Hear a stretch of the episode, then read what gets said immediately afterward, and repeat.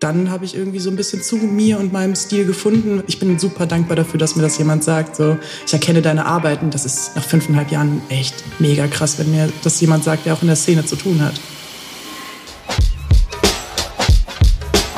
Diese Ausgabe unseres Tales from the Needle Tattoo Podcasts wird euch heute präsentiert von unseren Freunden von Killer Inc. Tattoo Supply, dem führenden Tattoo Supply für Tätowier-Equipment und Zubehör in ganz Europa. Später haben wir noch einen kleinen Deal für euch, deswegen dranbleiben lohnt sich auf jeden Fall und jetzt viel Spaß mit der Folge.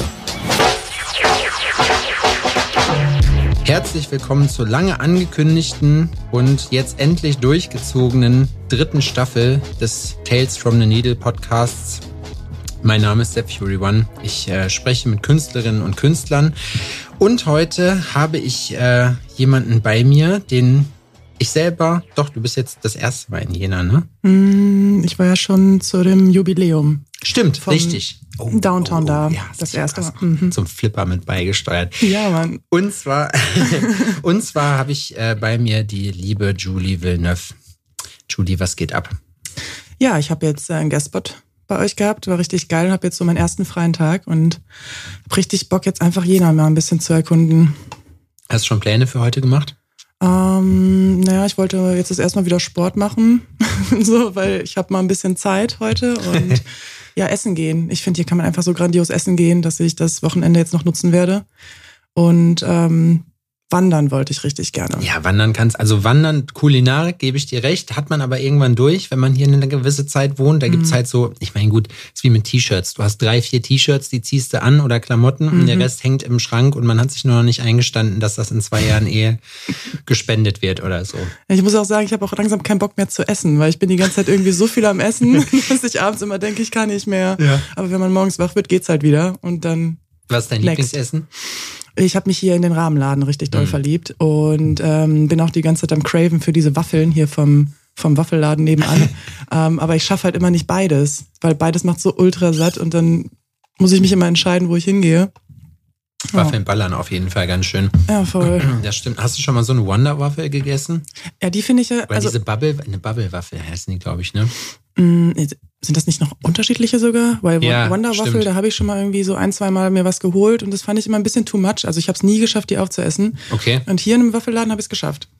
Ja, die sind ein bisschen anders. Ich hatte in Köln auf der Messe, habe ich das, glaube ich, gegessen, diese Wonder Waffle, äh, nee, diese Bubble Waffeln da. Das ist im Prinzip wie, wie eine invertierte normale Waffel. Also das, die hat ja normalerweise diese coolen. Mhm also dieses Waffelmuster halt. Und da hast du dann halt nicht die coolen, sondern die Bubbles und der Rest ist flach. Ist irgendwie eine komische Erklärung, aber ich glaube. Okay. Ich muss es einfach mal essen, genau. dann verstehe ich es besser. ähm, der Rahmenladen, ja krass. Wie, gestern wart ihr auch schon da, ne? Äh, gestern und am ähm, die na, jetzt komm, jetzt komme ich durcheinander mit der Invitational und dem Guestspot. Aber als Kito angekommen ist, haben wir auf jeden Fall äh, uns direkt mal Rahmen gegönnt. Und da hatte ich die Tantan und die fand ich ja mega krass. Tantan. Tantan, nicht vegan.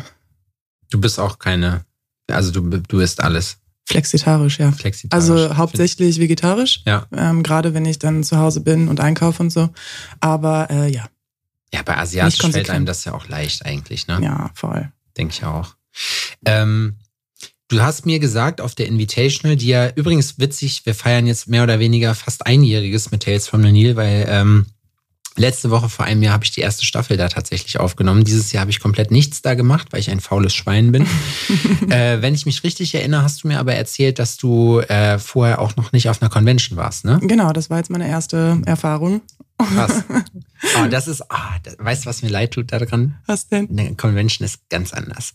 Ähm, ich muss auch sagen, ich bin gar nicht so, ich wollte mal auf Conventions arbeiten, mittlerweile habe ich damit aber auch irgendwie abgeschlossen, brauche ich gar nicht. Wirklich? Ich genieße es einfach viel zu sehr, irgendwie auf eine Convention zu gehen und äh, meine ganzen Leute da abzuklappern und zu connecten und mit Leuten zu sprechen, nebenbei aber ein Bier in der Hand halten zu können und nicht mhm. den Stress zu haben, dass ich halt noch irgendwie zeichnen muss und ich tätowiere, tätowiere gleich noch und ich finde es so viel angenehmer, weil Nikita meinte auch immer so, ja, komm doch mit, wir arbeiten zusammen auf der Convention. Ich bin immer so, er ist viel lustiger, wenn ich halt dir gegenüberstehen kann und dich nerven kann. Ja, das stimmt. Das ist wirklich so. Gerade ja. in den, wie lange tätowierst du jetzt? Ja, circa fünfeinhalb Jahre. Ah, krass. Roundabout. Crazy. Und dann hast du, ja gut, ich meine, Corona war noch dazwischen, ne? Das heißt, da war ja eh jetzt mal so zweieinhalb, drei Jahre wenig bis nicht. Ja, hm. nichts auch nicht, aber wenig. Ja, Flaute. Und es hat sich auch seitdem auf jeden Fall krank verändert äh, äh von der Convention-Landschaft, weil früher war das halt nochmal ein ganz anderer Schnack als jetzt, mhm. wenn du auf Convention gegangen bist, weil es war einfach, früher war das so ein richtiges Happening und heute merkst du irgendwie, es ist so ein bisschen ausgelutscht. Ja, da laufen ja auch irgendwie jetzt voll viele Leute nur rum und gucken, wo man das Motiv, was sie haben wollen, am günstigsten kriegt. ja. So, ja, du nimmst 400 Euro, na, dann frage ich nochmal nebenan. Ähm, aber ich meine, ich habe jetzt auch nicht die Erfahrung von den Conventions, wie sie früher waren. Hast du irgendeine auf der Bucketlist, die du unbedingt mal machen wollen würdest, wenn?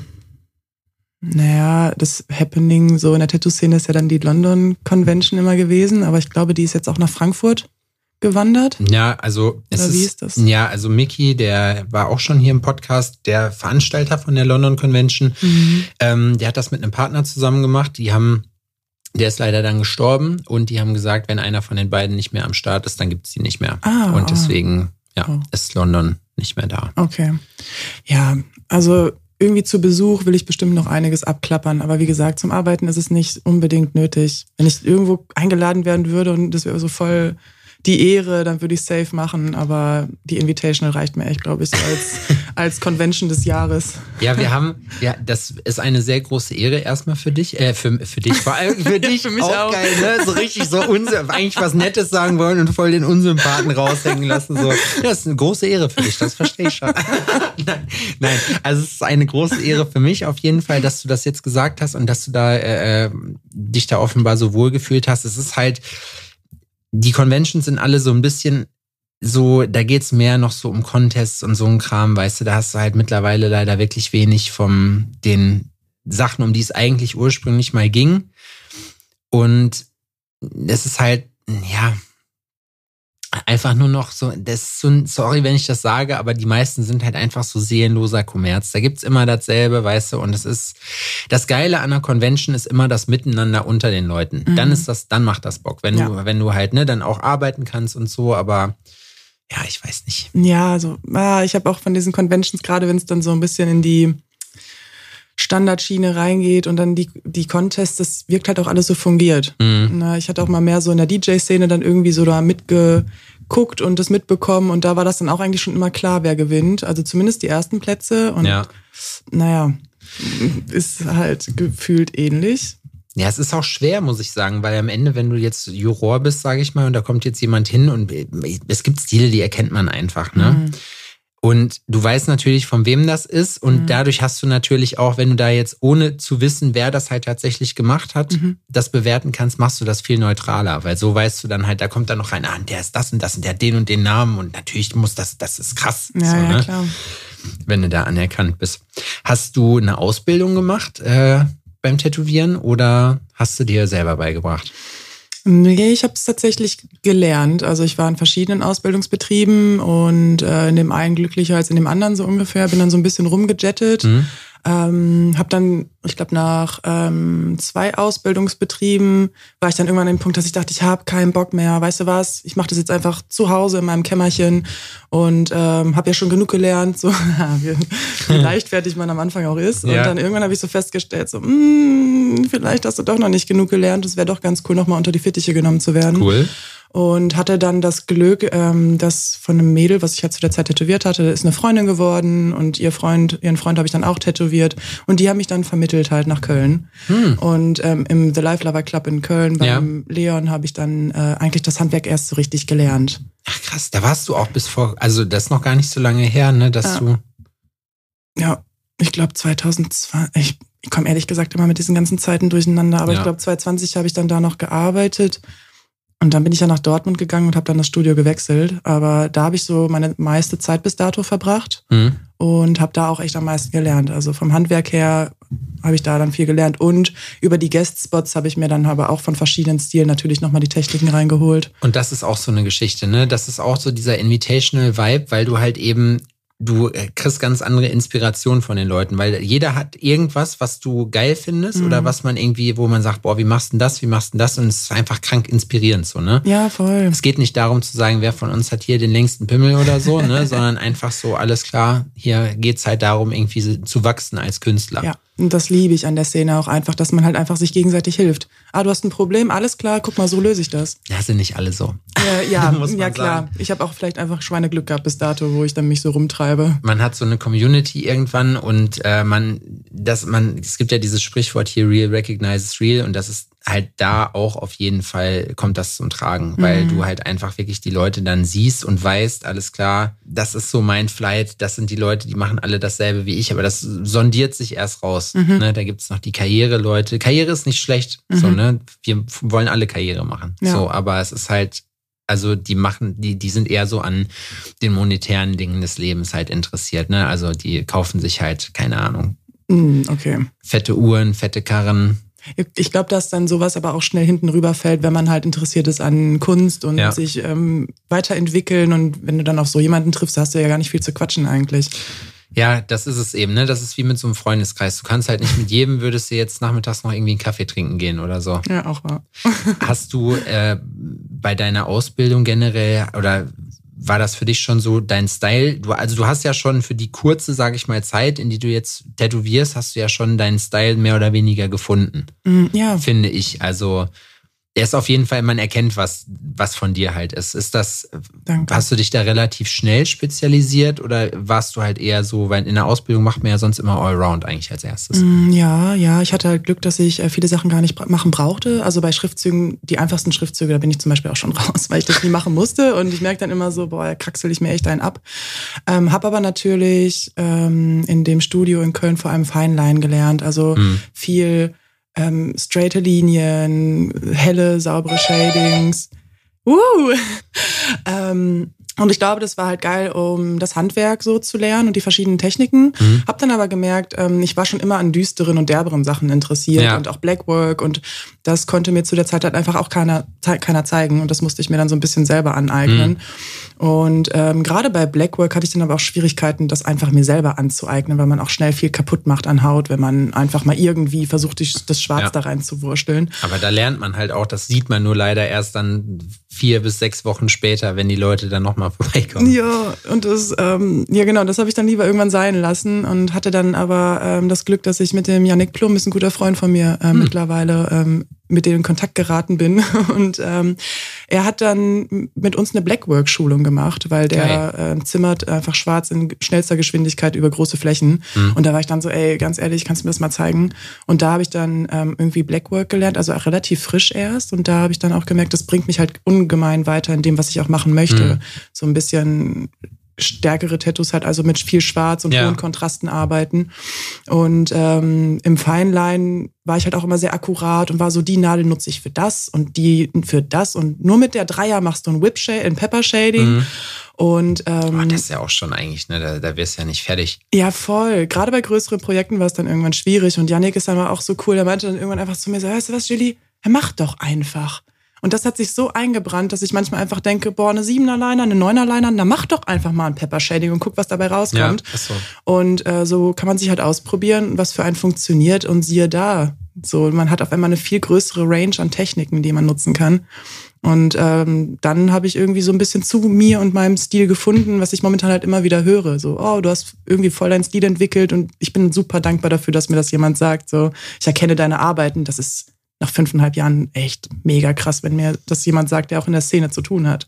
Es ist halt, also es ist ja auch so und es ist halt auch cool, wenn man halt das macht. Ich meine, manchmal entwickelt sich das ja einfach so und das ist halt aber auch so, okay, was malst du, was bietest du den Leuten an und was wollen die Leute dann natürlich auch von dir, ne? Ja, aber auch da irgendwie macht man dann jedes Teil so, wie man, also, ne, dass man halt den Wiedererkennungswert hat. Und darauf baut man ja auf. Das sieht ja in zehn Jahren nicht gleich aus. Ja, das stimmt. Ne, das entwickelt sich ja auch immer, aber dass man schon mal sagt, krass.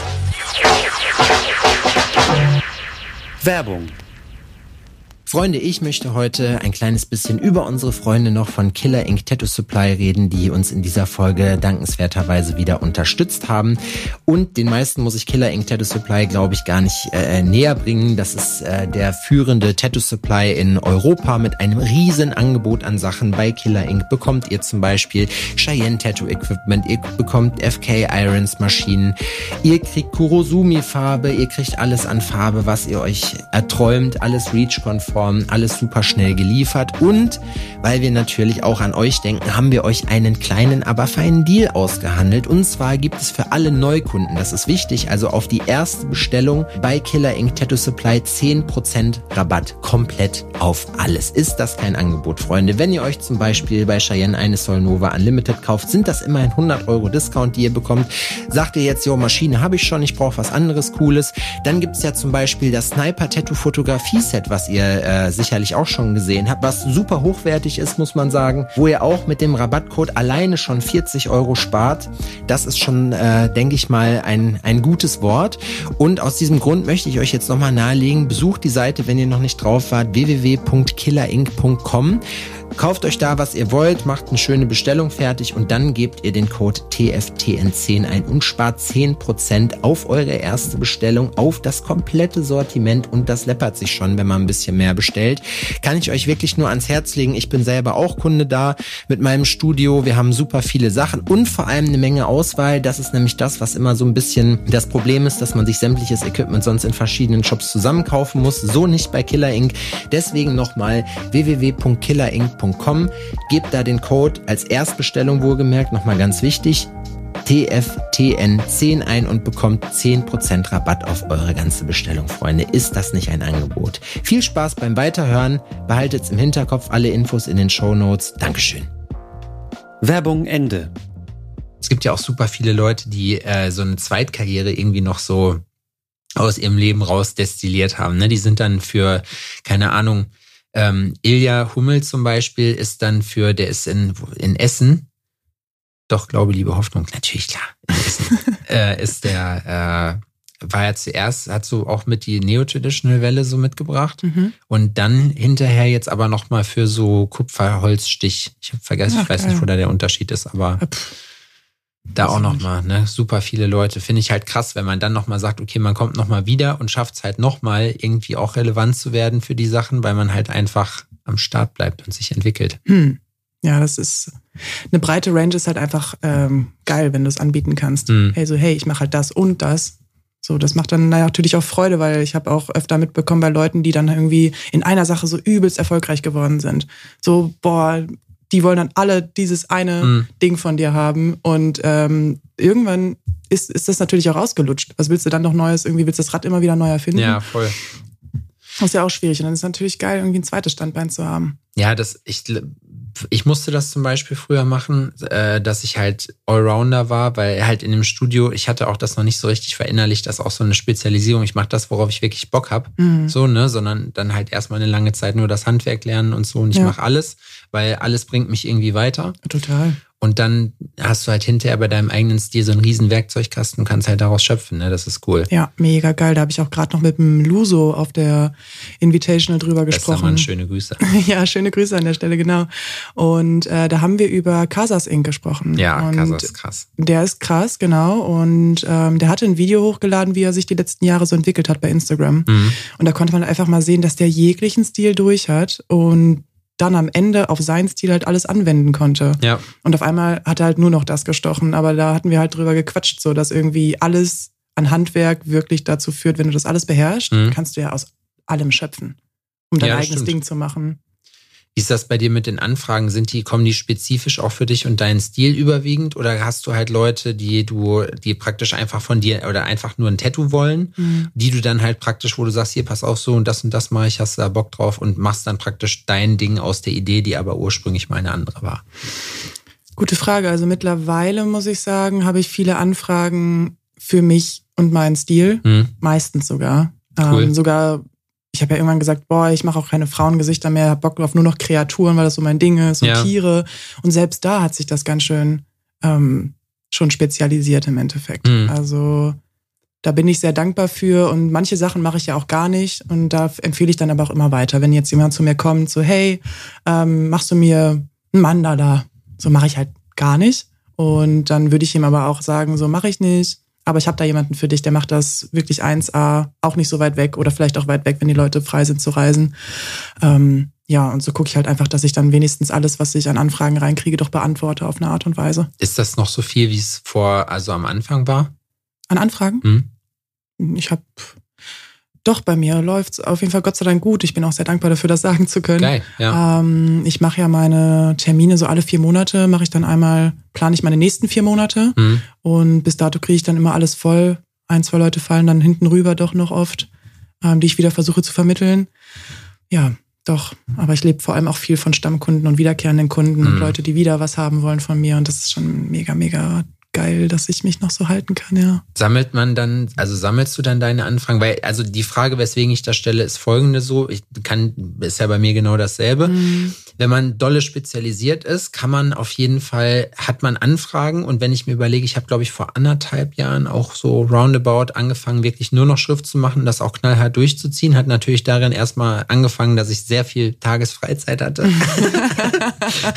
Ups. Ja, ups. Ja, man muss auch besser werden, weißt du? Das, Ja. ist halt, das ist halt auch manchmal die Sache, wo man halt sagt, okay, wenn du nicht genug Anfragen von sich aus hast, dann ist deine Arbeit auch noch nicht gut genug. So, Ja, ne? Dann muss es halt, dann musst du da noch mal, ich habe auch momentan voll viel Bock, da noch mehr Liebe reinzustecken und so, ne? Mhm. Ähm, aber ich weiß nicht, ich finde einfach, dass, also das hat sich so verändert trotzdem, weil also das jetzt Leute spezifisch ist, ist jetzt nicht so, wenn ich unsere Studio-Mails angucke so und da sind äh, E-Mails drin und Kundenanfragen so, ist in den seltensten Fällen was extra für mich dabei, weißt du, wie ich meine? Ah, okay, ja. Und das ist halt eben krass, weil egal mit wem ich spreche, alle sagen, ja, also die Leute, das schlägt sich halt die ganze Situation, die wir haben, da haben wir vor einem Jahr schon drüber geredet, so, ne, Mhm. da war halt Covid noch und ich glaube, Krieg war da ja, glaube ich, leider auch schon. Mhm. Ähm, ja, stimmt, war schon Krieg. Und das waren alles so Sachen, wo man so ein bisschen in die Zukunft geguckt hat. Und es Mhm. ist ja jetzt so, dass man sagt, jetzt kommen die ganzen Ausläufer von Corona gerade, man ist irgendwie, ne, also es ist alles ein bisschen ruhiger geworden, die Leute sind vorsichtiger, auch mit so, solchen Geschichten. Aber Ja. dann ist es doch mega cool, dass du dann halt, Voll. Also ich bin da auch wirklich aktiv sehr dankbar für, weil Ja. ich halt von ganz vielen Kollegen höre, dass die gerade echt am Hasseln sind mit ihren Anfragen und irgendwie ihre Wochen nicht voll kriegen. Und da muss man wirklich auch dankbar bleiben einfach und am Ball vor allem. war das schwer für dich dann auch da? Also hast du den Style vorher schon gekickt, als du von äh, Köln nach Dortmund gezogen bist? Oder war dann so, du hast hat sich in Dortmund entwickelt? Hat sich entwickelt tatsächlich. Ich hatte im, im letzten Jahr war das, glaube ich, ich hatte so eine Phase, wo ich mich voll auf meine Kunst konzentriert habe und ich hatte bei jedem Tattoo wieder also so ein Gefühl von, boah, jetzt habe ich was verstanden. Boah, jetzt habe ich irgendwas anders gemacht, ist geil geworden. Boah.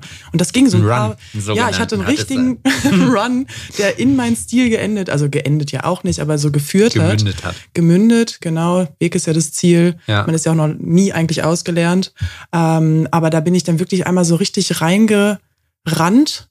Ähm, und dann hat sich das jetzt wieder so ein bisschen beruhigt. Mhm. Aber da hatte ich echt so eine Phase, wo ich jedes Mal das Gefühl hatte, boah, geil, wieder was verstanden. So, und äh, jetzt habe ich natürlich also den Faden verloren. Was war nochmal die Ausgangsfrage? Keine Ahnung. Oh Mann, herzlich willkommen in ob meinem du, Kopf, ey. Nein, nein, Quatsch. Ich, wir, haben, äh, wir haben gefragt wegen, ähm, in, ob du von Köln nach Dortmund, also wie, wie das war, sich da zu etablieren Ach mit so. seinem Stil und ob du den da entwickelt hast, weißt du, das war. Genau, okay, cool. Ähm, genau, als ich nach ähm, Dortmund gekommen bin, hatte ich das auf jeden Fall noch nicht so, aber ich hatte treue Stammkunden schon, die mit mir Mhm. gekommen sind. Krass. Und Ist ja auch eine Stunde Fahrt immerhin, ne? äh, genau, aber da hatte ich dann schon mein Netzwerk, was rübergekommen ist und ich hatte vorher schon Guestspots auch in Dortmund gemacht, deswegen hatte ich so ein paar Leute auch da. Und äh, da fing es aber auch schon langsam an, dass die Leute schon von weiter weg auch kamen. Cool. Und ähm, ja, so habe ich mich da irgendwie halten können. Und dann ist es auch immer mehr geworden. Also es war dann schön, wenn dann Dortmunder Anfragen mehr wurden. Ja. Ähm, weil es war halt vor allem Kölner Leute und aus der Umgebung, wo ich vorher gewohnt hatte. Ja, ja, klar. Ich meine, ne, die, die, so ein- so eine Stunde Fahrt in Kauf nehmen, das geht dann für die meisten noch klar. Ich meine, Rheinland, Ruhrpott kann man hier im Osten meistens nicht unterscheiden. Die wissen nicht, wo der Unterschied ist. Die denken dann Köln wäre Ruhrpott. Ja, Aber muss ich leider sagen, ist. Aber ähm, ja, ich, aber krass, weil in, in Dortmund habe ich auch mal gearbeitet Hm. und auf jeden Fall, wie viele Anfragen kriegst du hier für das, den Höschturm und hier den, äh, wie heißt da nochmal, den Fernsehturm? Äh, Florian-Turm. genau. Gar nichts. Ne? Überhaupt nicht, Boah, gar nicht. Nee. Früher Fußball ohne Ende. Ey. Wirklich. Nee, ich glaube, da, bin, da kann ich äh, von Glück reden, dass ich mich schon spezialisiert hatte Ja. und äh, solche Anfragen überhaupt nicht bekommen habe. Hast du dann wirklich jetzt mittlerweile, also Leute, die also aus der Umgebung nach wie vor noch kommen, sind das so die Stammkunden oder ist es echt so, dass du jetzt sagst, die fahren, wer weiß woher? Ähm, ich glaube, so klar, die aus näherer Umgebung sind schon vermehrt, aber dadurch, dass ich jetzt auch viele Guestspots mache, kommen sie dann doch von überall aus Deutschland. Also teilweise dann auch aus der, aus der Schweiz, die ein oder anderen Geil. Kunden. Ähm, ich glaube, das war dann so das weiteste, sorry, wenn ich mich jetzt täusche. Aber ja, ich glaube das schon. Aber ansonsten kommen sie deutschlandweit irgendwie auch, weil ich dann in Hamburg was anfange oder äh, hier in Jena habe ich jetzt vor allem die Projekte beendet und will ja auch wiederkommen. Nach Ja. Hamburg ja eigentlich auch. Also ich komme halt immer mal wieder, aber manchmal Ja, ja. sagen die Leute dann so, boah, nee, ich will das jetzt aber schneller fertig haben. Ich komme nach klar. Dortmund. Ey, ist so. Ja, und genau. Ist so verstreut. Ich hatte mal jemanden, der ist zum Nachstechen von, ich weiß nicht mehr, wo der herkam, Hamburg, irgendwo Hamburg oben auch die Ecke nach Amsterdam gefahren. Okay. Das motiviert. Eine halbe Stunde. ja. Ja, aber er hatte Bock. Ja, aber er hatte Bock. So, weißt du, und ich hatte was zu tun. Da dachte ich mir, okay, Okay, dann komm halt ran. dann machen wir Amsterdam das. kann man sich auch gut mal angucken. Ja, auf jeden Fall. Schmeißt du deine Arbeitsgewohnheiten so gerne? Also bist du so jemand, der äh, so Maschine immer durchwechselt und praktisch immer auf der Suche ist? Oder sagst du, nee, ich habe hier eine Sache gefunden, die für mich funktioniert und das ist das Nonplusultra und ich experimentiere nicht rum? Mm, ja, also meine Experimente enden meistens nicht gut. Deswegen, ich habe so mein Standard-Equipment, mit dem komme ich halt klar. Ich habe mit dem gelernt. Hm? Ähm, ist vielleicht also für viele nicht so das Optimo, aber ich, ich weiß halt einfach, wie ich mit der Maschine umgehe und kann halt alles damit machen. Womit arbeitest du? Ich habe den äh, Cheyenne Hawk Pen. Hm. Und äh, na, auch noch mit Kabel und schön und krieg eigentlich so gut alles ähm, damit hin. Probiere dann zwischendurch mal was aus, was ich, weil ich gerne mal eine Maschine hätte, die ähm, dickere Nadeln schieben kann. Also gerade bei Linern, da schwächelt sie dann doch schon manchmal. Und wenn ich dann eine, was habe ich da, meine 18er Liner, da macht die dann nicht so Freude, die Cheyenne Hawk Pen. Die ist dann schon am Murren. Ja? Äh, ja, ähm, und dann suche ich dann immer mal eine andere Maschine, die ein bisschen mehr Bums hat, aber irgendwie. Äh, guck mal da, ich meine, gut, klar, ich bin jetzt nicht neutral, aber ähm, was ich, also ich arbeite ja auch mit einer äh, Solnova Unlimited von Cheyenne mit einer 5.0. Ja, die habe ich jetzt auf der Messe getestet. Ja, und die hat Bums. Die hat Bums, genau. Auf mit, jeden mit Fall. der hatte ich meinen Spaß. Die durfte ich da ja mal testen, Ja. ohne sie vorher zu kaufen und mit viel Wertverlust dann wieder zu verkaufen, falls Ja. es nicht klappt. Ja, ja, ist so. Ähm, hatte ich nämlich vorher mit den Maschinen immer und jetzt hat es keinen Spaß mehr gemacht bei den Preisen auch. Ähm, aber die, ja, da muss ich schon sagen, da dachte ich dann so, ach geil, für so eine Messe würde ich tatsächlich auch nie wieder eine mit Kabel mitnehmen. Hat mich super genervt. Brauchst du auch nicht. Also ganz ehrlich, das ist ja das Problem, wenn du dann äh, vor den Ingenieuren auch sitzt und die dir dann zeigen, okay, in welche Richtung es jetzt in Zukunft da wieder geht und da liegen irgendwie Netzteilvariationen oder so rum und du sagst den Leuten dann, Dicker, ich will kein Netzteil mehr. So, ich bin Nee. froh, dass ich die Scheiße nicht mehr mitschleppen muss. Der Pen, äh, beziehungsweise so eine Unlimited reicht mir aus. Ja, Shane hat, bringt ja jetzt dafür dann auch diese Battery Packs raus, oder die sind jetzt, glaube ich, schon seit November draußen. Also es gab ja sonst nur die mit dem fest verbauten Akkufach, aha. ne? Und jetzt gibt's halt welche, die du praktisch wie äh, die anderen Firmen das auch haben. Hast halt so ein Akku-Pack dran Mm, cool. und kannst das halt. Also die Solnovas zum Beispiel, die neuen, das sind ja nur so kleine Stummel. Mhm. Und da sieht das natürlich cool aus, wenn du dann das Battery Pack dran hast. Ach, nice, okay. Dann hast du halt auch eine Pennform im Prinzip und Mhm. kannst die halt aber auch, die funktionieren aber, glaube ich, für alle Cheyenne-Maschinen. Also kannst theoretisch auch eine Spirit oder eine Thunder oder sowas damit bedienen. Fand ich ganz ah, spannend. Ja, okay, das ist nice. Ja. Ja. Jetzt hat's auch gerade Klick gemacht. Okay, alles klar. cool. ja, hast du mal, was ich auch gehört habe, hast du schon mal äh, mit einer Cuban gearbeitet? Ähm, nee, noch nicht aktiv. Ich habe sie, glaube ich, einmal testen können. Aber Und? wollte ich tatsächlich, äh, ich habe es gerade alles nicht mehr so richtig auf dem Schirm. Also Nikita sagt auch immer zu mir so, ey, naja, gut, sag, also mach mal. man kann sich ja darauf einigen, wenn es weltbewegend gewesen wäre, könntest du dich dran erinnern. Ja, das kann gut sein. Oh, oh, oh, ich erinnere mich jetzt wieder dem, an den Moment. Das ist wirklich lange her, dass ich die getestet habe. Und da hat sie doch Spaß gemacht, weil ich da auch mit dicken Nadeln gearbeitet habe. Stimmt, das war äh, ein Frontpiece. Ja, und da gingen die äh, dann ganz gut rein, aber irgendwie, ich habe das Gefühl, dass meine Handhabung manchmal durch den Hawkpen, wo ich, ich habe mir so eine Technik, also ich bin viel am, die Linien an, am Schieben. Mhm. Und ich glaube, dass man besser zieht mit manchen Maschinen, anstatt zu schieben. Und dann komme ich mit manchen Maschinen einfach echt gar nicht klar. Und das passiert mir halt immer wieder, dass ich dann, wie gesagt, was teste und dann merke so, boah, irgendwie bräuchtest du die länger zum Testen, um das, die Handhabung richtig Safe zu lernen. Ist so, auf jeden aber Fall, ich will zwei halt, Wochen.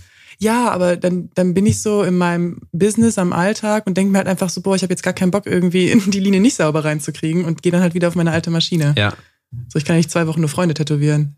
Ich würde, ich würde, wünschte mir, dass ich auch genauso wäre. Ich bin genau das Gegenteil. Ja? Ja. Ich schmeiß dann Sachen, ich bin super experimentierfreudig bei, äh, bei solchen Sachen und dann schmeiße ich das über den Haufen und währenddessen denke ich mir dann auch so, du Idiot, du hast was gehabt, was funktioniert, warum machst du das jetzt? Warum, warum müssen wir das immer machen, Sebastian? Warum können wir nicht einfach mal sagen, nee, wir sind jetzt mal zufrieden mit dem, was wir haben und nehmen das so? Aber das ja. geht nicht. Aber ist ja auch schön, es kommt ja auch immer wieder was Neues auf den Markt. ist ja Das schön, stimmt. wenn man neugierig bleibt. Also ich, ich sitze dann auch irgendwie auf meinen Konfigurationen und bin so, nö, ich fühle mich hier wohl. Was ist so das Modernste, was du so benutzt zum, äh, zum Tätowieren? Also hast du irgendwie eine App oder so, was äh, irgendwas das Fortschrittlichste? Ähm, ich habe kein Procreate.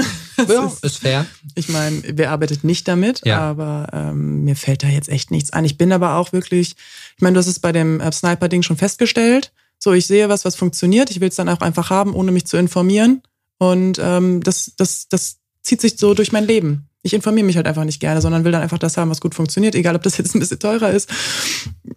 Ich habe keine Zeit, also ich möchte mir die Zeit Ey. zum Recherchieren ganz oft einfach nicht mehr nehmen. Bei solchen Sachen ist es ja auch so, am Ende, es ist eine Geschäftsausgabe, das heißt, da ist, ich bin bei mir fürs, fürs Gewerbe zum Beispiel, ne, bin ich super, also da mache ich, da habe ich Budget. So, ne? Ja. Für mich privat ist so, ich überlege mir, keine Ahnung, drei Monate, ob ich mir neue Schuhe kaufen soll. Mhm.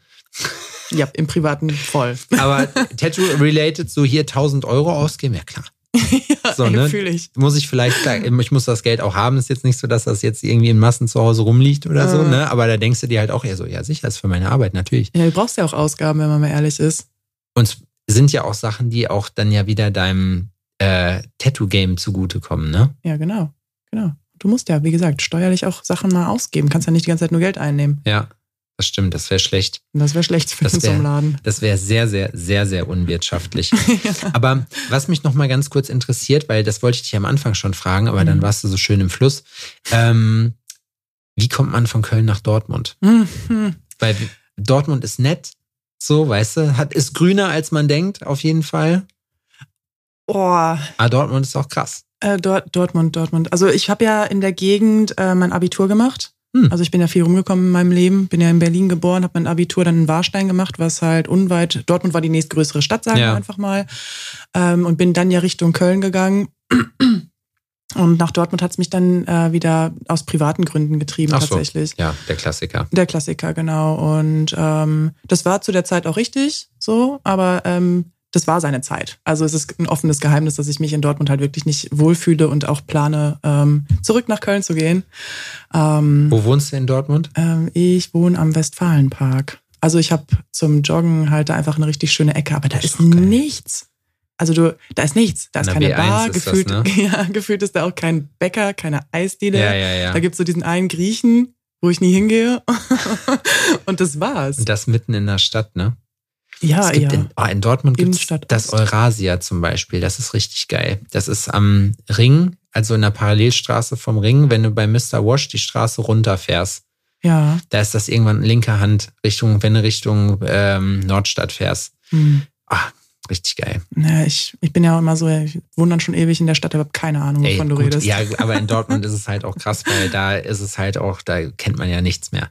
Äh, ja. Also nicht kennt man nichts mehr, sondern das ändert sich so viel. Ist halt eine Großstadt. ja. Ja, boah. Das Lustige ist, wenn sich Berlin anfühlt wie zu Hause, ist irgendwie nichts mehr so richtig groß. Ne? Ja. Also Dortmund ist für mich schon echt eine kleine Stadt. Ja, das stimmt. Also das, äh, ja. Ja. Jena, Jena ist ein Dorf. Jena ist am Ende ein Dorf mit einer Straßenbahn. Ja, aber Jena ist so schön. Ist es Ich auf jeden Fall. Ich liebe das auch. bin hier richtig gerne. Aber ich bin ja auch aufs Weg, weißt du, wenn ich jetzt hier durchgehen wäre und dann vor allem auch im besten Alter und so und dann, äh, da wäre, glaube ich, wäre mir das hier ein bisschen zu lame. Ey, das, das fühle ich. Also ich, ich sehe Jena und ich denke mir so, boah, über Jena kann man auf jeden Fall nachdenken, aber nicht jetzt. Ja, genau, das ich stimmt. muss erstmal zurück in die Stadt. erstmal, erstmal da zu gucken. Ähm, und willst du dann in Köln auch wieder einen Laden aufmachen? Nee, ich bin dafür. Also ich bin da so reingeschlittert aus, äh, auch aus privaten Gründen, Mhm. so in diesen, in diesen Laden und ich liebe ihn total. Aber ähm, ich merke über meine Guestspots einfach, wie sehr ich es genieße, zeichnen, tätowieren, essen gehen, zeichnen, schlafen und sich einfach nicht einen Bums darum scheren müssen, ob Toilettenpapier, Zewa oder sonstige Materialien Ja, in deinem Laden stecken, stimmt. Gesundheitsamt, irgendwelche Formulare, Dokumente. Also mm, mm, ich möchte wirklich nicht nochmal einen Laden aufmachen. Also nicht aktuell, wer weiß, wo das Leben mich nochmal hinführt, Mhm. aber so, ich bin mit 29, kann ich sagen, ich hatte einen Laden oder ich habe noch einen Laden ähm, und äh, brauche ihn erstmal dann nicht mehr. So, und ich finde es cool, das herausgefunden zu haben, aber mein nächster Step ist auf jeden Fall kein Laden. Das finde ich aber auch cool, wenn man diese Erkenntnis hat und das auch ein bisschen reflektiert, ne? Weil jetzt gerade aktuell, es machen ja so viele Leute, jeder macht einen Laden auf, ne? ja. Jeder denkt, der eine halbe Tattoo-Ausbildung hat oder sich vier YouTube-Videos angeguckt hat, ja, okay, jetzt geht's halt ab, ne? Und da sind Leute böse mit auf die Fresse geflogen. Ich habe das auch gedacht. Ich dachte auch in einem Studio vorher, ich mache meine Termine selber, ich kümmere mich hier um meinen eigenen Marketingkram und so, Mhm. ne? Also, was soll passieren? Das- ja. Es ist ein Unterschied. Ich find's wirklich lustig, wie man das unterschätzt. Und selbst wenn man denkt so, nee, nee, ich unterschätze das nicht, ich habe das schon auf dem Ja. Schirm, und dann sitzt du da und denkst dir so, mm, mm, mm. So, ja gut, okay. Du hattest, du hattest so 40, 50 Prozent davon auf dem Schirm, aber das ist wie beim Umziehen. Die großen, die großen Sachen, klar, die hast du auf dem Schirm, aber das Eklige ist das halt kleine. Eben, Toilettenpapier ist leer. Ja. Selbst wir brauchen Zewa. Ich soll seit zwei Tagen solche Versandkartons bestellen. Habe ich immer noch nicht geschafft, weil ich tätowiert habe und mich da so drin verloren habe. Weißt du, das ist so. Du hast auch richtig lange Tattoo-Termine Ja. jetzt gehabt, die Tage. Das wird auch nicht besser, aber ich, Ja. ich will mich nicht beschweren. Nee, nee. Ich habe jetzt lang genug wenig gemacht, sag ich mal. Mhm. weil ich unterwegs war. Ja, aber das finde ich, das finde ich trotzdem cool, wenn man diese, also zu dieser Erkenntnis kommt, dass man da, also dass man da auch offen bleibt und selbst reflektiert, sage ich mal. Mhm. Aber wenn du jetzt 29 bist und dann fünfeinhalb Jahre ungefähr tätowierst, was hast du vorher gemacht? Ähm, gejobbt. Hm. Also, ich überlege jetzt gerade, was habe ich vorher gemacht? Ich habe ja echt ein Gedächtnis wie ein Sieb, ein Goldfisch. ähm, ja, ich habe halt im Endeffekt mein äh, Studium gemacht. Also ich wollte halt immer was mit Kunst machen, das war mir immer klar. Und sorry, du bringst mich so hart aus dem Konzept mit deinem Smoothie. Ich, ich trinke hier gerade ganz professionell meinen Schmusi. Sorry. Ähm, ich habe so ein bisschen in die falsche Richtung studiert nach der Schule, sage ich mal, und äh, wollte ähm, Richtung Character Design für Games oder Cool. für Filme und ähm, habe dann habe mich wiedergefunden in so einem Grafikdesign, Kommunikationsdesign und Malereistudium privat. Mhm. Äh, es war viel zu viel über äh, Input halt in jeglichen designtechnischen Bereichen und ähm, habe das dann irgendwann abgebrochen, weil ich festgestellt habe, ich hätte einfach nur Illustration studieren müssen für das, was ich halt später machen möchte. Ah, okay. Und dann- bin ich ja auch directly eigentlich in dieses Tätowieren geschlittert, äh, wofür ich sehr dankbar bin. Und jetzt kann ich ja Character Design so ein bisschen auch mit Tattoo verbinden. Also du hast die Basics da praktisch schon gelernt. So Zeichnen, Malen habe ich halt immer gemacht. Ja. Und Krass. im Studium so ein paar Sachen, also es hat mich nicht viel weitergebracht in dem, was ich halt machen wollte, aber so ein paar Dinge habe ich dann doch gelernt, die dann geil waren für Mhm. später. Ne? Auch um Poster oder Sticker an, selber eigentlich anzulegen. Ähm, habe ich da schon viel mitnehmen können und habe dann aber nebenbei halt die ganze Zeit gejobbt im Fitnessstudio, auf Messen gearbeitet. Ähm, und neben dem Tätowieren lernen hatte ich dann ja auch die ganze Zeit irgendwelche Jobs noch, um das erstmal lernen zu können. Was war dein, äh, neben Tätowieren, dein Lieblingsjob, den du mal gemacht hast? Aber an einer Eisdiele arbeiten, das war toll. Boah, ich konnte das die ganze Zeit. Eis snacken, das war richtig toll. Ja, ja. Genau aus dem Grund könnte ich das nicht. Ich wäre selber mein bester Kunde. Ja, Safe. ja, es war eine gute Zeit in dieser Eisdiele. Aber ja, irgendwann äh, war es dann nicht mehr so feierlich. Ja, ich habe ja dann Messen gemacht, das war auch mega cool nebenbei. Mhm. Ähm, auf der Gamescom ähm, regelmäßig gearbeitet Boah, zum Gamescom Beispiel. ist bestimmt auch cool. Äh, ja, es, wir haben, ähm, wir, also ich habe da immer für Ubisoft bin ich in so ein Ui. Team gekommen, äh, ja als Game Guide, also jetzt, ne, aber die haben halt auch super krass auf ihre Mitarbeiter geachtet. So man wurde finde ich gut entlohnt ähm, zu der Zeit dann auch und hatte aber auch immer sein Buffet und regelmäßige Geil. Pausen und und konntest halt immer mit den Leuten Schabernack treiben. Danach hattest du meistens noch eine Party und standst am nächsten Tag total zerstört wieder auf der Gamescom. Ja. Jeder, der schon mal in Köln war, der weiß, wenn Gamescom ist, das merkt man auf jeden Fall, dann ist da Armageddon. Ich war da Mhm. leider noch nie, aber das würde ich mir auch gerne mal angucken, auch wenn ich nicht so der Zocker bin. Ah ja, es ist schon geil. Aber Zockst du? früher, früher war es auch geiler mit den Partys. Ähm, ich hab gezockt. Also ich habe ja hier auch so ein ähm, Gaming-related äh, Finger-Tattoo. Ja? Ähm, ja, seitdem ich das habe, habe ich nicht mehr richtig gezockt. Aber Zocken hat mich immer begleitet. Also, Affirmation. ja, total doof. Also ähm, ich würde, würde gerne wirklich wieder mehr zocken. Noch ein Grund, keinen Laden mehr zu haben irgendwann. Ähm, aber mittlerweile ist das immer so, ich werde krank, ich kaufe mir ein richtig geiles Spiel, Dann Mhm. spiele ich das ein bis zwei Wochen richtig intensiv und denke mir so, geil, du bist wieder drin im Zocken. Dann fange ich an zu arbeiten, habe keine Zeit mehr, habe nach zwei, drei Wochen die Steuerung vergessen und denke mir dann so, jetzt macht es auch keinen Sinn mehr, Ja, wieder ja, anzufangen. stimmt. Und das nächste Mal, wenn ich krank bin, kaufe ich mir ein neues Spiel, weil ich mir denke, so, ja, hast ja gerade erst gespielt. Macht Was- ja keinen Spaß, jetzt wieder die Story zu sehen. So. Was zockst du dann? Ich liebe halt Roleplay-Games. Also The Witcher ist das letzte Spiel, was ich komplett durchgespielt habe. Mhm. Ähm, da hatte ich dann auch mir so ein Tattoo hinter die Ohren von den Schwertern, mit denen ich das Spiel beendet habe, gestechen Geil. lassen. Das war, das war, ja, habe ich so gefühlt. Ich liebe dieses Spiel. Und dann hatte ich halt zuletzt sowas wie Horizon Zero Dawn, Forbidden West, also die ganzen Roleplay-Games. Horizon war doch dieses spacige. Ja, Ne? ähm, äh, ja, jetzt fehlen mir die Worte. Ich sage bestimmt irgendwelche falschen Sachen, wenn ich das versuche zu beschreiben, aber im Endeffekt mit diesen Maschinenviechern, gegen Mhm. die du dann kämpfst und super. Aber in irgendeiner Taktiken anderen Welt brauchst. oder so, oder? Ja, das ist irgendwie ja nach der Menschheit. Ja, ja. Irgendwas So- Apokalyptisches. Ja. Also eine modernere Menschheit, die dann untergegangen ist und dann sind nur noch die Viecher über oder irgendwie so ein Kram, ey. Keine Ahnung. Ich weiß Zockst du auf dem. Rechner oder äh, Playstation, oder Playstation. so? Ja. Ja, Ah. immer Playstation. Der Switch habe ich jetzt auch.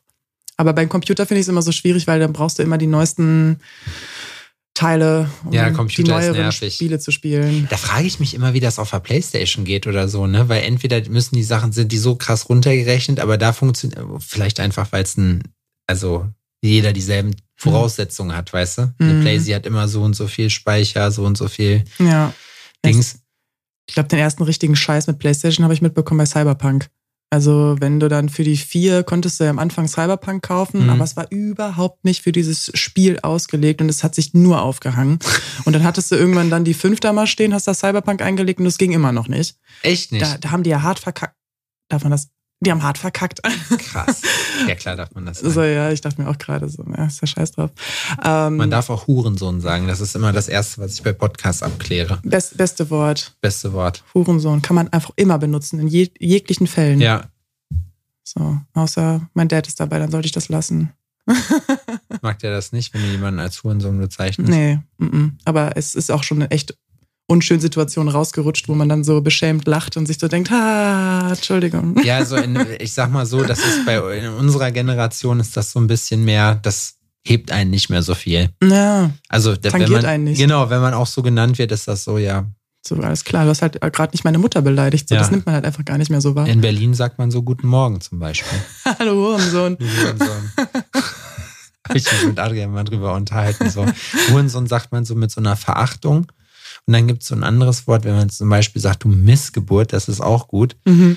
Dann muss man aber, das sagt man, wenn man enttäuscht so von jemandem ist, zum Beispiel, wenn, auf, wenn man im Auto sitzt und fährt und dann weißt du, Ach du Missgeburt, ey. du. Missgeburt, das ist halt einfach so, wenn man sich die wieder, genau, die können das einfach nicht so, ne? Die haben irgendeine Scheiße gebaut, die hätte vermieden werden können. Dann denkt man sich so, ach du Missgeburt, warum Das- machst du das? Das stimmt, ja. Das stimmt. naja, aber wir wollen jetzt hier, wir wollen kurz kleiner, kleiner Ausflug ins Schimpfwort-Universum. Wir waren gerade beim Zocken ähm, und ah, ich habe früher immer gerne so Tomb Raider und so gespielt. Mhm. Mhm. Ja, also ich hatte das letzte, was ich gespielt hatte, war direkt nach The Witcher. Mhm. Und dann war ich so genervt davon, dass ich mir halt nicht aussuchen konnte, ob ich jetzt Ja oder Nein zu der Quest sage. Sondern war das immer, möchtest du das machen? Und ich so, nein. Und sie dann so, na klar möchte ich Ja, das cool. machen. Und dann war, stand ich da und dachte mir so, hey, ich hätte halt jetzt wirklich gern die Wahl gehabt. So bei The Witcher hast du halt immer die Wahl. Ja, Ne? Und äh, ja, da musste ich das tatsächlich abbrechen. Fand ich dann gar nicht mehr geil. Auch diese, dass du nicht mehr Open World hast, das stört mich dann auch total. Sondern dann hast du so diese Wege, wo du durch musst Ja, ja, und ja. kannst halt nicht rechts in das Gebüsch aber laufen. sind die nicht alle mittlerweile Open World? Hier Red Dead Redemption ist doch auch so ein Ding, Boah, ne? mega geil. Das habe ich über Corona mega gesuchtet. Ja? Ich bin tagelang versackt und habe einfach Red Dead Redemption gezockt. Ich habe mich gerade gefragt, wie man, was ein Role, äh, was ein Roleplay-Game von so einem Jump'n'Run-Ding unterscheidet. Hm. Und dann habe ich mir überlegt, ob GTA ein Roleplay-Game ist. Eigentlich schon, oder? Oh, boah, ey. ich habe ja wirklich gar keine Ahnung von Dingen.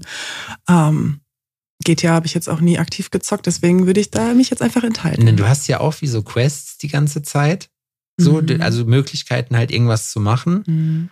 Du bist, Charakteranpassungen und so ein Kram. ne, kannst du glaube ich auch machen. Hm. Ich weiß nicht, ist schon lange her. Aber das habe ich, ist irgendwie gerade, ist mir so eingefallen. Dachte ich mir, Mensch, das, jetzt kannst du es mal zur Sprache bringen. Ja, wer, da, wer das weiß, kann das ja einfach mal sagen. Genau, Was ist das für ein Genre? Schickt uns das mal bitte, ob, ob man GTA als, als äh, äh, Rollenspiel, ob das zählt. Weil eigentlich ja schon. Maybe. Could be. Could be, could be, man weiß es nicht genau, auf jeden Fall. Ähm, hast du schon mal bei, weil du hast ja jetzt bei deinen Tattoos, auch wir springen jetzt hier ein bisschen, aber das ist egal, ähm, hast du bei deinen Tattoos an sich schon mal dich mit Farbe ausprobiert oder mal so überlegt, dass du vielleicht so irgendwelche farbigen Nuancen halt reinmachst? Der Gedanke ist natürlich immer wieder da, gerade wenn man dann mal so Sachen sieht, die so richtig geil sind mit so einem Farbakzent. Jo. Aber mh, ich habe es dann so ein bisschen getestet und dann habe ich irgendwann festgestellt, so Bordelie, seitdem du zeichnest, zeichnest du eigentlich mit Bleistift, Hm. dann irgendwie auch mit Tusche. So, ich habe halt wirklich nie mit oh, echt, Farben kannst richtig. du tuschen? Naja, über einen Inktober testet man sich immer mal wieder so aus. Ähm, mit irgendwelchen Pinseln oder Federn. Das ist dann schon ganz geil, mal so zum Testen. Und äh, Ja, gut, für deinen Stil geht das auch. Ja. Aber richtig hier auch mit äh, Tusche und Ausziehen und so. Also, dass du die halt praktisch, also Entschuldigung.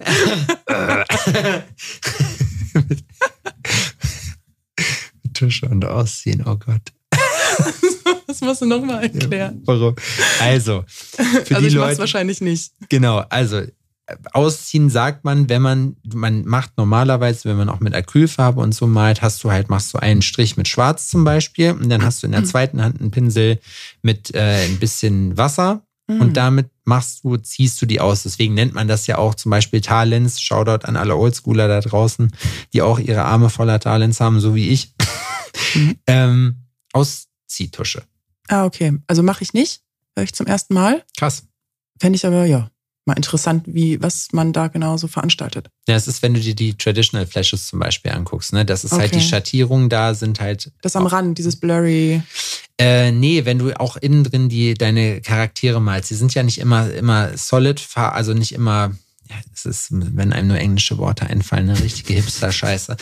ähm, wenn die äh, Farben halt, wenn du zum Rand praktisch dann ausschattierst. Also du hast eine farbige Fläche, aber Mhm. du ziehst den nicht bis zur Linie, Mhm. sondern du lässt den halt so ein bisschen ausfaden. Mhm. Das ist ja bei so Traditional Flashes, wenn du dir das anguckst, ist das ja auch mit Ah. Tusche. Okay, das müsste ich mir auf jeden Fall mal dann gleich auch nochmal angucken, dass ich dann genau weiß, wovon wir gerade reden. Mhm. Zeige ich dir gleich, das ist geil. Ja, das wäre das wär cool. Ich Wieder bin dazu gelernt. doof zu. Ich habe ich hab mir das angeguckt und habe das ausprobiert für mich, habe aber festgestellt, dass ich eher Team Copic Marker bin. Boah, ja, okay, da kannst du mit umgehen, geil. Ja, das ist, also, weil da musst du zwar jeden Ton, da kannst du halt nicht schattieren in dem Sinne, sondern Mhm. musst halt wirklich jeden Ton da einzeln reinmachen. Wenn man weiß, wie es geht, ist es aber eigentlich ganz geil. Boah, es ist großartig, wenn man weiß, wie es geht. Es sieht einfach so geil aus. Ich war früher so fasziniert von Copics, weil Leute, die dann damit umgehen können, die schaffen es ja einfach, dass es so aussieht, als wäre das digital gezeichnet. Voll. Und da bin ich dann einfach immer so, wie macht ihr das? Malst du äh, auch eigentlich analog? Es ist echt verdammt wenig geworden, weil ich meistens halt für Kunden arbeite. Ähm, und dann auf dem iPad zeichne, weil man das dann besser anpassen kann. Ja. Und Wanna-Dos dann mir auch schnell von der Hand gehen. Hab dann aber auch im letzten Jahr irgendwann wieder angefangen, mir mal ein Skizzenbuch zu besorgen und mal so wieder zu zeichnen. Und dann, ich weiß nicht, ob dir das auch schon mal passiert ist, auf einmal mal so analog und machst so einen Doppelklick auf dein Papier Klar. und du denkst nur Auf so, Haut. fuck. Auf, Haut? ist mir das auch schon passiert. Nein. Wenn ich auf Haut vorzeichne und dann Ach so. Mit beiden Händen, man hat so einen Automatismus. Du Ja. denkst jedes Mal dumm, dumm. Es ist so lustig. Und dann saß ich da und dachte mir so, boah, du musst wirklich wieder mehr einfach so zeichnen. Ja.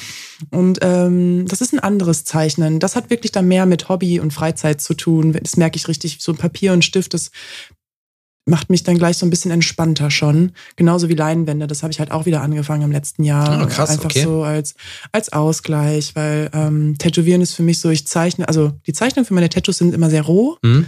Leute, die öfter mit mir irgendwie arbeiten, die wissen immer so, ja, da kommt dann nochmal Ja, so, ja, du so ein Satz. so ein grobes Konzept kriegen die vorgelegt Genau. und dann, ja. Und die Tattoos sind halt ausgearbeitet, weil man ja sowieso viel langsamer tätowiert, als man zeichnet. Mhm. Und dann, da hat man dann die Zeit, wirklich ins Detail reinzugehen. Und äh, Leinwände und Zeichnen auf Papier ist bei mir wesentlich wilder. Also meine Leinwände sind sowas von zusammengematscht. Das ist halt das emotionalere Arbeiten tatsächlich. Womit arbeitest du da? Auf Leinwand? Ja. Acryl. Huh. Ich habe mich jetzt noch nicht an Öl rangetraut. Das, Öl ist ähm, bestimmt auch geil. ich glaub's auch. Aber ich mag halt gerne bei Acryl, dass es halt so schnell trocknet, Mhm. weil ich mag halt Pinselduktus. Ich mag, ich brauche das nicht, dass das alles so perfekt ineinander läuft und realistisch aussieht. Ich mag halt, wenn man so die Striche sieht Mhm. und wenn am Ende nochmal Farbe drauf klatscht und Ja, das ist ja auch wieder eine Leben Geschichte, wo, wenn man sagt, man hat jetzt hinterher äh, dann seinen Stil entwickelt, das kann man ja auch noch aufnehmen. Ne? Dann hast du vielleicht irgendwann mal, bist du bei jemandem zu Gast, der halt fit mit Ölmalen ist Mhm. und äh, der macht dann zwei, drei Sachen, du probierst es aus und auf einmal bist du gehuckt. So, Mhm. ne? Und dann Ja. so, geil. Und dann findest du irgendwie einen Weg, das halt in deinen Style zu integrieren. Das ist genau das, was ich so spannend finde. Da habe ich dann zwei Leinwände mal auch gemalt und auf einmal merke ich beim Tätowieren, dass ich irgendwas gerade anders angehe. Ja. Gerade so dann Freihandzeichnen oder so. Auf einmal hast du, obwohl du gar nicht beim Malen aktiv dran gedacht hast, jetzt für dein Tattoo-Ding irgendwas mitzunehmen, hast du auf einmal beim Tätowieren und merkst du richtig so, boah, krass, das habe ich gerade nur verstanden, weil ich dann irgendwie eine Leinwand gemacht habe Ja. zuletzt. Super geil. Ich finde auch, dass Freihandzeichnungen so, ähm, klar, nicht, nicht bei allen Sachen, aber bei vielen Sachen auch mehr Charme haben. Mhm. Ich weiß nicht, aber ich finde, das passt sich alles besser an. Du kannst halt direkt auf der Haut arbeiten. Ich habe das auch, die Erkenntnis habe ich auch noch nicht lange, auch, weiß ich nicht, seit drei Wochen oder so, ne? Aber ich bin richtig, mir macht das richtig Spaß, weil Ja. das ist halt so, es ist auch nochmal eine Challenge, Mhm. weil du halt auch eben trotzdem dieselben Qualitätsansprüche hast, wie wenn du jetzt stencilst, Mhm. ne? Aber halt dann irgendwie sagst, okay, jetzt wird halt geliefert und jetzt entsteht das Bild aber gerade wirklich so Ja. komplett. Und es ist halt eben nicht auf einem flachen digitalen iPad gezeichnet, sondern halt Ja. Direkt drauf. Ja, ich finde es auch. Also meine Hauptmotive muss ich schon noch immer am iPad planen, weil ich einfach zu viel Angst hätte, Ja, dass mir dann klar. jemand sagt, so boah, nee, Gesicht gefällt ja mir jetzt Schrift, nicht. das ist, da habe ich einen Satz, da brauche ich zwei Minuten für so, ne? So ein Geil. Charakter, da brauchst du wahrscheinlich länger für. Boah, ja, aber bei, bei Schrift wäre ich dann wieder äh, so ver also ich bin ja so eine verwirrte Persönlichkeit, dass ich dann Angst hätte, dass ich irgendwelche Buchstaben vertausche oder vergesse. Also da auch Chapeau, dass du einfach da Freehand mal eben Schrift drauf ja, ja, drückst. gut. Aber es ist ja nicht so, dass mir das nicht schon passiert wäre. Ne? Also nicht in den letzten drei Wochen, aber jeder, der Schrift macht und sagt, er hat sich noch nie verschrieben, lügt. Merkt euch das. Ja, ja, das glaube ich. ist keine Wahrheit, mit der man hausieren geht, so, aber wir alle wissen, dass das stimmt. Ja? Hast du da schon mal jemanden äh, tätowiert ins Rennen geschickt? Ja, mega auf jeden Fall. Oh, ja, cool. Hast du schon, hast du dich schon mal vertätowiert? Äh, ja, Mach Klar, ähm, das ist Gott sei Dank eine Story auch von einem Kumpel von mir, Ja. ähm, wo dann halt jemand reinkam und ich war so, ah hey, und ich tätowiere währenddessen weiter und dann irgendwie gucke ich so aufs Tattoo und denk, guck meinen Kumpel an so, sorry, ich habe gerade voll die Linie durch das Motiv gezogen, also so, es war so die Hand und ich habe halt Ja. die Linie durch die Hand gezogen, die das safe nicht hingehört hat, habe dann mit, äh, mit Nice, mit Weiß nochmal drüber gearbeitet und dann ist es sehr hell abgeheilt, aber das war echt so ein Moment, wo ich mir dachte so, boah, hör auf zu reden, wenn du tätowierst und seit, also Ja, da, Mhm. die Routinen und gerade das, ich muss nicht mehr so richtig nachdenken so darüber. Und das ist eben zum Beispiel bei Freehand wieder cool, weil das musst du machen. Weil Ja. du hast so viel, du bist so eine richtige Stresssituation für dich, weil du Mhm. bist halt eben jetzt auch gleich, wenn ich mich wieder dran setze, so, du musst, du bist noch nicht so ganz sicher, ja, funktioniert das jetzt? Wie mache ich das so? Mhm. Du willst dir einen Plan vorher schon machen. Ja. Ne? Wenn ich, wenn ich so vorzeichne, latsche ich hier rein, setze mich hin, mal was, bin fertig. Ja. ja, aber bei Freehand, wie du schon meintest, ist es viel geiler, weil du es anpassen kannst. Also ich lieb's halt dann auch irgendwie, ähm, das an die Muskulatur, an den Flow vom Körper anzupassen. Dann so klar, Hauptmotiv, ich meine dann so Gesicht oder so den Hauptkörper von so einem Tier zum Beispiel, habe ich gerne vorbereitet. Aber wenn man dann irgendwelche Ausläufer hat, irgendwie sketchy-artig Mhm. oder so, wenn du das dann an den Körper anpassen kannst, der Flow ist am Ende viel, viel geiler gleich. Ja. Man entwickelt ja manchmal auch solche Ideen. Ich weiß nicht, wenn du gerade auch große Projekte machst, stückelst du das dann? Also patchst du die so zusammen oder konzipierst du wirklich einen kompletten Sleeve, wenn du einen machst, auch vorweg? Mhm. Ja, ich habe da diese geilen 3D-Modelle für Procreate und ähm, skizziere mir tatsächlich komplett die Idee erstmal da drauf und gucke dann, wie ich die einzelnen Teile erarbeite, um es am Ende dann zu, zu patchen Mhm. oder was ich halt freihand zeichnen möchte, welche Teile ich aufklebe. Aber den Plan habe ich per se schon. Krass. Okay, cool. Ja, weil ich einfach wissen möchte, wo meine Hauptmotive sind, wie ich dann schattiere, wo die dunkelsten und hellsten Bereiche sind. Ah, also du baust das dann wirklich auch nach dunkel und hell auf und dass du dann eine schöne Variation drin hast. Da habe ich momentan richtig Bock dran gefunden, Ah. dass man wirklich auf maximalen Kontrast geht. Also viel schwarz, viel helle Bereiche und dann halt gucken, wo man noch so mittlere ähm, Ebenen einbringt vom Shading her, damit man wirklich, wenn jemand den Raum halt betritt und du stehst am anderen Ende vom Raum, dann denkst du, dass du dir gleich so denkst, so, boah, krasser Rabe oder so. Und halt nicht erst vor der Person stehen musst, den Arm in die Hand nehmen musst und äh, dreimal guckst, was da überhaupt drauf ist. Und da habe ich momentan einfach so Bock drauf, dass man wirklich einfach sieht, was da abgeht. Aus Entfernung. Ja. Aber das finde ich, das finde ich geil, wenn man sich, mit- also hast du noch irgendwas auf der Liste, was du jetzt unbedingt lernen willst? So, also von, also in welche, was dich so mega interessiert, wo du gerne noch mal mehr Arbeit reinstecken wollen würdest? Ähm, stilistisch meinst Mhm. du? Oder? Boah, ich möchte einfach, ich möchte einfach die ganze Zeit Bock haben, mich überall weiterzubilden. Also ich glaube, ich habe gerade jetzt nichts aktiv, wo ich sage, boah, das ist jetzt gerade das, was ich unbedingt Hm, mir Thema. noch mal anschauen. Obwohl ich momentan wirklich Bock habe auf so Bodyflows, große Schwarzflächen.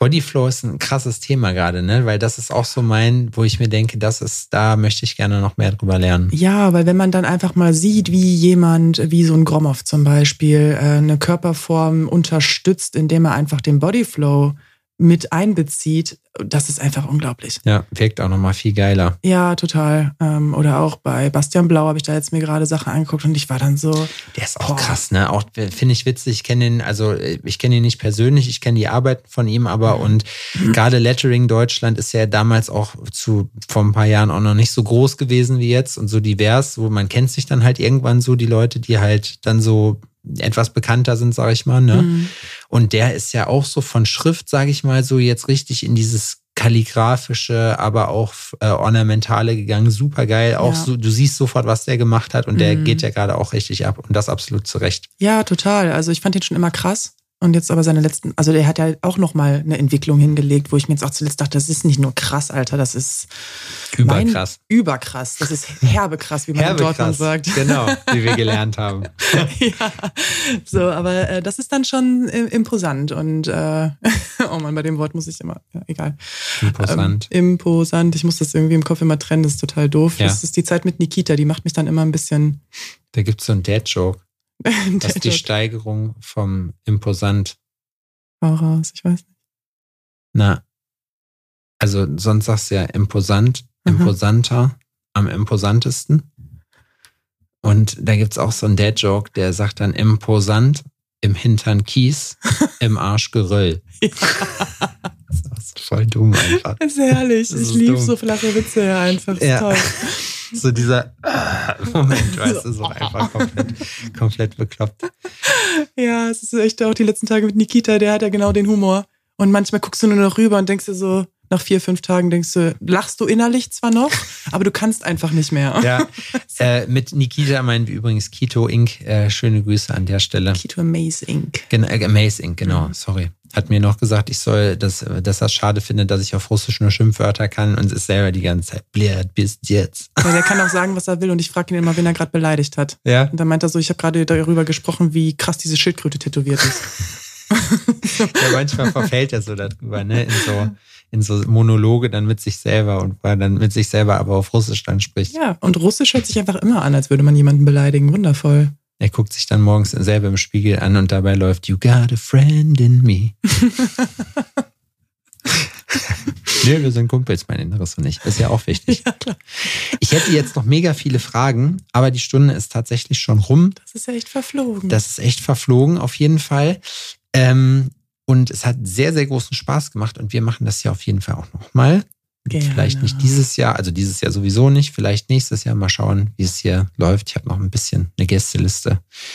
Ähm, und das letzte Wort hat bei uns dann immer der Künstler Schrägstrich die Künstlerin. Und deswegen, wenn du noch was sagen willst, vielleicht wie dich die Leute kontaktieren sollen, wo die deine Sachen finden, dein Instagram, jetzt ist es an der Zeit für Werbung. Für Werbung, ja. Also ihr findet mich bei Instagram vor allem unter Julie Villeneuve. Ihr könnt mir da gerne direkt Nachrichten schreiben, wenn ihr interessiert seid. Ähm, für eine direkte Terminanfrage nutzt ihr dann bitte aber den Link in meiner Bio.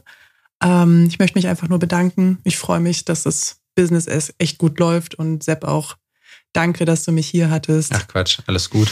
Ja, nee, ich möchte, ich bin einfach nur glücklich, dass ich diesen Job ausüben darf und einfach nur ein fettes Danke an alle, die da mit mir zusammenarbeiten.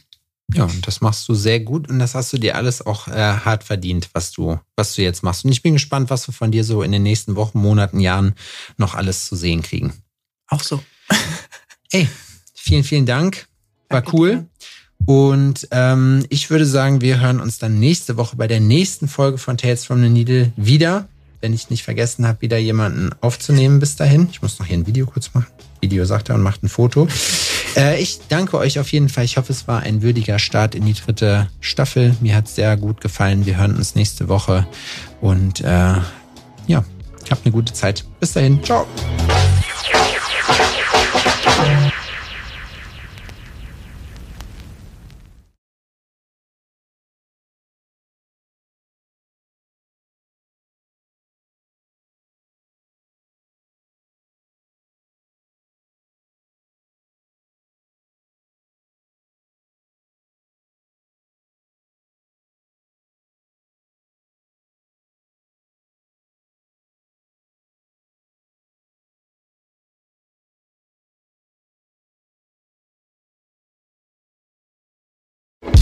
Kinder, was soll ich sagen? Das war's leider schon wieder mit der aktuellen Folge von Tales from the Needle. Ich hoffe, dass es euch Spaß gemacht hat. Ich hoffe, dass ihr euch gut unterhalten gefühlt habt und ein bisschen was mitnehmen konntet. Wenn ihr Rückfragen zu gewissen Themen habt, was auch immer, lasst es uns gerne wissen. Ähm, ansonsten würden wir uns sehr freuen, wenn ihr uns bei den gängigen Streaming-Portalen bewerten würdet. Erzählt auch gerne euren Freunden davon über einen Shoutout auf Instagram und anderen Social-Media-Kanälen. Freuen wir uns natürlich auch immer. Support ist kein Mord, denkt dran. Ansonsten wünsche ich euch erstmal einen guten Start in den Tag oder einen guten Start in die Nacht, wann auch immer ihr das hier hört. Vielen Dank fürs Zuhören. Wir hören uns nächste Woche wieder bei Tales from the Needle. Vielen Dank.